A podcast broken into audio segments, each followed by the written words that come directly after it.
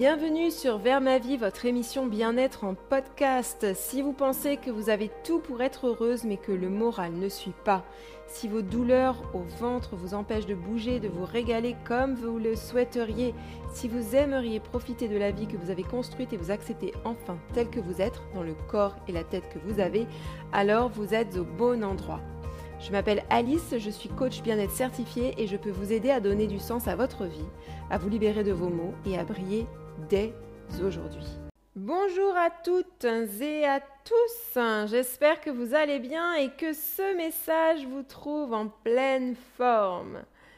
Je suis heureuse de vous retrouver ce matin pour un nouvel épisode de Vers ma vie dans lequel nous allons aborder le sujet des relations. Amoureuses, amicales, de travail, il était grand temps, vous ne trouvez pas? Mais avant de rentrer dans ce sujet palpitant, je voulais partager avec vous le témoignage de Joëlle, une cliente avec laquelle j'ai travaillé en coaching individuel pendant six mois. Je cite Décontractée mais réfléchie, Alice, grâce à ses compétences et ses connaissances d'experte, ont rendu nos séances de coaching sans effort, tandis que les résultats ont changé chaque partie de ma vie pour le mieux.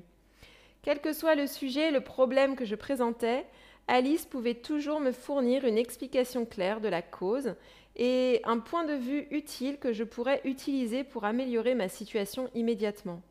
Sa capacité à être à l'écoute, à véritablement se soucier de moi, ainsi qu'à comprendre est illimitée. Je ne peux que recommander ses services de coach bien-être. Si les mots de ma cliente m'ont autant touchée, c'est que j'ai eu plusieurs pensées qui m'ont émue, et notamment, je suis honorée d'avoir pu aider Joël à obtenir les résultats qu'elle voulait dans sa vie, à savoir des relations plus apaisées, avec elle-même d'abord, avec les personnes de son entourage ensuite. Car Joël a bien compris ceci. S'accepter, s'aimer, accepter et aimer les autres ne dépend que d'une seule pensée. Ma cliente n'a pas à être d'une certaine manière, physiquement ou mentalement. Elle n'a pas à s'habiller, parler, manger de quelque manière que ce soit. Elle a juste besoin d'être elle-même et d'accompagner ses journées avec des pensées bienveillantes à son sujet d'abord, puis au sujet des autres ensuite. Et inversement, son entourage, compagne, collègue, famille, n'a pas à être différent. Son job à elle, c'est de les accueillir avec ses pensées, pensées qui se traduiront en action. Lorsque j'aborde le sujet des relations avec mes clientes, je considère toujours plusieurs aspects. Le premier, celui qui me paraît le plus essentiel, la relation que l'on entretient avec soi-même. Car ce qu'on rejette chez les autres, c'est d'abord ce qu'on rejette chez soi. Si l'assurance de votre collègue de travail vous pose autant de problèmes, c'est peut-être que vous ne vous autorisez pas cette liberté pour vous. L'être humain a quelques 60 000 pensées par jour, dont 80% sont tournées vers lui-même. Ce n'est pas pour rien si le deuxième des quatre accords Toltec de Don Miguel Ruiz est Quoi qu'il arrive, n'en faites pas une affaire personnelle. Se donner la possibilité d'être bordélique, de procrastiner, d'être maladroit, jaloux, en colère, c'est donner cette même possibilité aux autres. Le second est tout aussi puissant mais plus subtil. Personne, personne ne peut me faire ressentir quoi que ce soit. Et vice-versa. Je suis un S dans le modèle des autres. Et les autres sont un S dans mon modèle. C'est-à-dire que je ne peux rien dire ou faire qui procurera de la joie chez quelqu'un. Une personne n'est pas en mesure de créer de la tristesse ou de la déception chez moi. Et chaque fois que je fais quelque chose pour faire plaisir à quelqu'un de mon entourage, j'essaye en quelque sorte de manipuler son modèle et donc ses pensées. C'est de l'énergie gâchée, mes amis. Je peux être l'individu le plus incroyable sur Terre, il y aura toujours une personne pour ne pas être d'accord avec moi, voire même pour me rejeter. Car rappelez-vous du point précédent. Je renvoie de l'inconfort chez une femme ou un homme dès lors que ma manière d'être dans ce monde correspond à un endroit sensible pour elle ou pour lui. C'est l'effet miroir. Je suis le reflet de la personne en face de moi dès lors que mon comportement déclenche une réaction chez elle. J'ai souvent fait les frais, et je fais encore, de cet effet miroir lorsque j'explique que je ne mange pas de viande. Si mon, interlocuteur, mon interlocutrice est à l'aise avec sa consommation de chair animale, la suite de la conversation se déroule sans encombre. Si toutefois elle se justifie, me challenge ou m'agresse, oui oui, c'est qu'elle s'interroge elle-même sur son mode alimentaire qu'elle juge peut-être.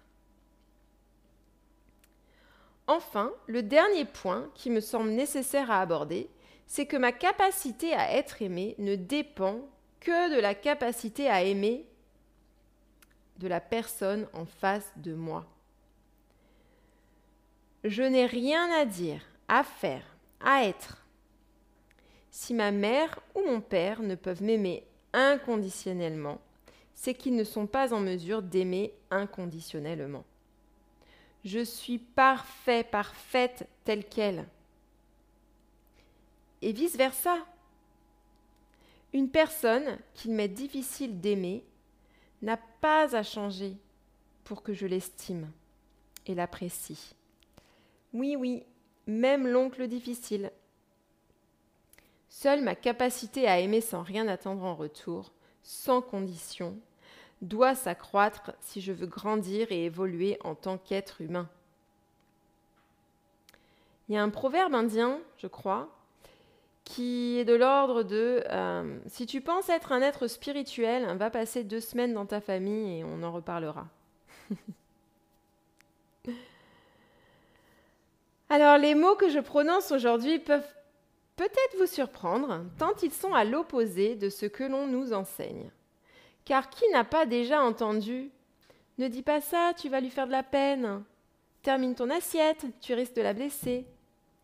Fais-moi plaisir, dis oui. Ce genre d'idée reçue, que nous sommes à l'origine des émotions des autres, est une erreur. Je suis et je resterai toujours un S dans le modèle d'une personne, c'est-à-dire une circonstance dans la vie d'une personne, à laquelle cette dernière peut choisir ou non des pensées qui entraîneront ses émotions puis ses actions. Quand mon fils écrit sur le frigo au crayon et que je suis en colère, c'est la phrase C'est pas possible, il enchaîne les bêtises qui génère mon émotion et non les coups de feutre de Gabriel, 3 ans. De la même manière que quand il boude, parce que je ne suis pas disponible pour jouer avec lui immédiatement, c'est la phrase dans sa tête qui le déçoit, et non maman elle-même. Quel humain ou autre animal autour de vous avez-vous du mal à apprécier? Parce que oui, oui, ça marche aussi avec les chats et les chiens. Pour moi, il s'agit du mari de ma tante. Je le trouve imbuvable. Abusif verbalement, odieux, imbu lui-même. Coucou tonton. Pourtant, je sais qu'il ne suffit que d'une pensée pour modifier ma relation tendue, du moins de mon côté, avec lui. Et j'en suis pas vraiment encore là. Pour être entièrement honnête avec vous-même, je n'en ai pas envie pour le moment je veux lui en vouloir. Parce que dans ma tête, j'estime encore que l'aimer, ou tout du moins l'accepter tel qu'il est, c'est justifier et valider ses paroles et ses actions. Par ailleurs, j'ai l'impression qu'en le fuyant, je le punis en quelque sorte. Sauf que lui, eh ben, il ressent pas mon manque d'amour à son égard. Quand je décide de le rejeter, c'est moi que je prive d'amour. C'est moi qui ne ressens pas d'émotions agréables sur le moment. C'est mon corps à moi qui se tend et qui se noue. Pourquoi son arrogance me dérange-t-elle autant? Plutôt que de voir mon oncle comme un élément insupportable dans mon entourage, je peux le considérer comme une possibilité d'apprentissage. Qu'est-ce que je ne m'autorise pas à être dans ma vie et qui se reflète dans mes suppositions à son sujet? Ou au contraire, qu'est-ce que je retrouve chez lui qui ne me plaît pas chez moi? Mon oncle est une personne qui prend toute la place, qui parle fort, qui ose dire tout haut ce que certains pensent tout bas, qui n'a pas peur de paraître insolent, qui ne s'excuse pas, qui est là et le fait savoir? Clairement, je ne m'autorise à rien de tout cela, car à chaque fois que j'exprime une croyance ou que je hausse le ton, j'ai envie de m'excuser immédiatement. Je me fais petite. Tout mon corps se fait toujours petit, par peur de prendre une place qui n'est pas mienne. Parce que j'ai été socialisée en tant que femme et qu'on m'a fait comprendre que fermer ma bouche était plus convenable. Mon oncle incarne pour moi le patriarcat. Il est brut de décoffrage et ça vient me heurter, toucher de nombreuses cordes sensibles. Je peux choisir à tout moment de le détester, et donc de ressentir du dégoût dans mon corps, ou de l'accepter ainsi et ressentir de l'autorisation dans mon propre corps. Si je suis OK avec moi-même, avec tout ce que je suis, avec mes parts de lumière et mes parts d'ombre, je peux être OK avec celles des autres autour de moi. Chaque fois que mon oncle fait preuve de maladresse, je peux l'accueillir parce que j'ai fait ce travail sur moi-même d'abord. Ça fait partie du fameux euh, aime-toi toi-même. Si tu es au clair avec qui tu es, alors tu peux laisser les autres dire ce qu'ils veulent à propos de toi, car tu sais ce que tu vaux, tu sais que ta valeur est intrinsèque, que tu n'as rien à prouver à qui que ce soit, que tu n'es qu'un S dans le modèle de machin ou de bidule. Finir ton assiette pour ne pas faire de peine à Tata Kiki, c'est vouloir manipuler son modèle. C'est présumer que la situation Alice mange tout le contenu de son assiette découle sur une phrase puis une émotion qui vibreront chaudement dans le corps de ma tante. Sauf qu'en réalité, je n'en sais rien, car je ne suis pas dans le cerveau de Tata Kiki, et quand bien même c'était le cas, que laisser de la nourriture parce que je n'ai plus faim attriste ma tante. Sa déception devient un S dans mon modèle à moi. Je peux alors opter pour l'interprétation qui me convient. Personnellement, quand je dis non à une part de gâteau parce qu'il y a du lait dedans par exemple ou parce que j'ai encore mon déjeuner sur l'estomac, je choisis d'envisager que mon action permet à mon amie de refuser ce que je lui propose à grignoter la prochaine fois qu'elle est invitée à ma table. Et je reste ouverte également à la déception qu'elle perçoit et qui engendre de l'inconfort chez moi dans l'instant. Tout ceci est OK. La vie en société n'est pas quelque chose de propre, de lisse, de facile. C'est même tout le contraire. Quand on met des êtres humains ensemble et qu'on secoue un peu, on obtient du désordre. C'est peut-être le point numéro 4 d'ailleurs, et le point déterminant. Concéder que l'on est toutes et tous des animaux humains, imparfaits, cloches, gauches, et qu'on fait au mieux avec ce que l'on a dans le moment. Comment je peux apprécier tout ce que je suis et ne suis pas? Tout ce que tu es et n'es pas Comment je peux ressentir de la compassion à tout moment? Véritable antidote à l'éloignement, l'aversion, la déconnexion. Pour moi, pour les autres. Merci pour votre écoute, bonne semaine et à bientôt. Si cet épisode vous a plu ou inspiré, n'hésitez pas à encourager cette émission en notant votre ressenti sur votre plateforme d'écoute préférée et en le partageant. J'espère aussi vous retrouver sur les réseaux sociaux, at avec Lily tout attaché, ainsi que sur mon site internet auvertaveclily.fr.